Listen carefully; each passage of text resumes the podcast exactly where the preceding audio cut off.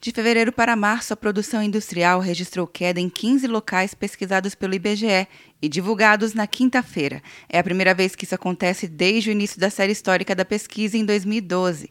Os maiores recuos foram observados nas indústrias do Ceará, com queda de 21,8%, no Rio Grande do Sul, com recuo de 20,1%, e em Santa Catarina, que registrou queda de 17,9%.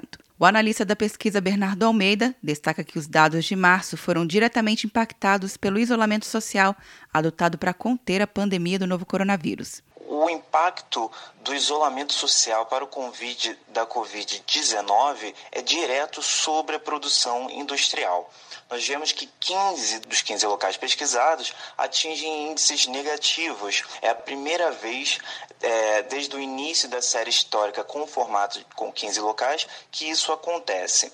O mais próximo desse resultado aconteceu em maio de 2018, com a greve dos caminhoneiros, que derrubou a produção industrial em 14 dos 15 locais. Também tiveram quedas na produção o Pará, Amazonas e toda a região Nordeste, além de Pernambuco, Espírito Santo, São Paulo, Bahia, Paraná, Mato Grosso, Goiás, Rio de Janeiro e Minas Gerais. No acumulado do ano, houve queda em 10 dos 15 locais pesquisados, com destaque para Espírito Santo e Minas Gerais. Já os maiores avanços foram observados no Rio de Janeiro e na Bahia.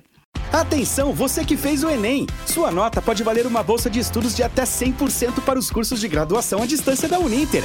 Isso mesmo! Até 100% de desconto em mais de 90 cursos. Transforme seu futuro. Acesse o site e inscreva-se agora. Uninter, a melhor educação à distância do Brasil. Uninter.com De Brasília, Luciana Castro.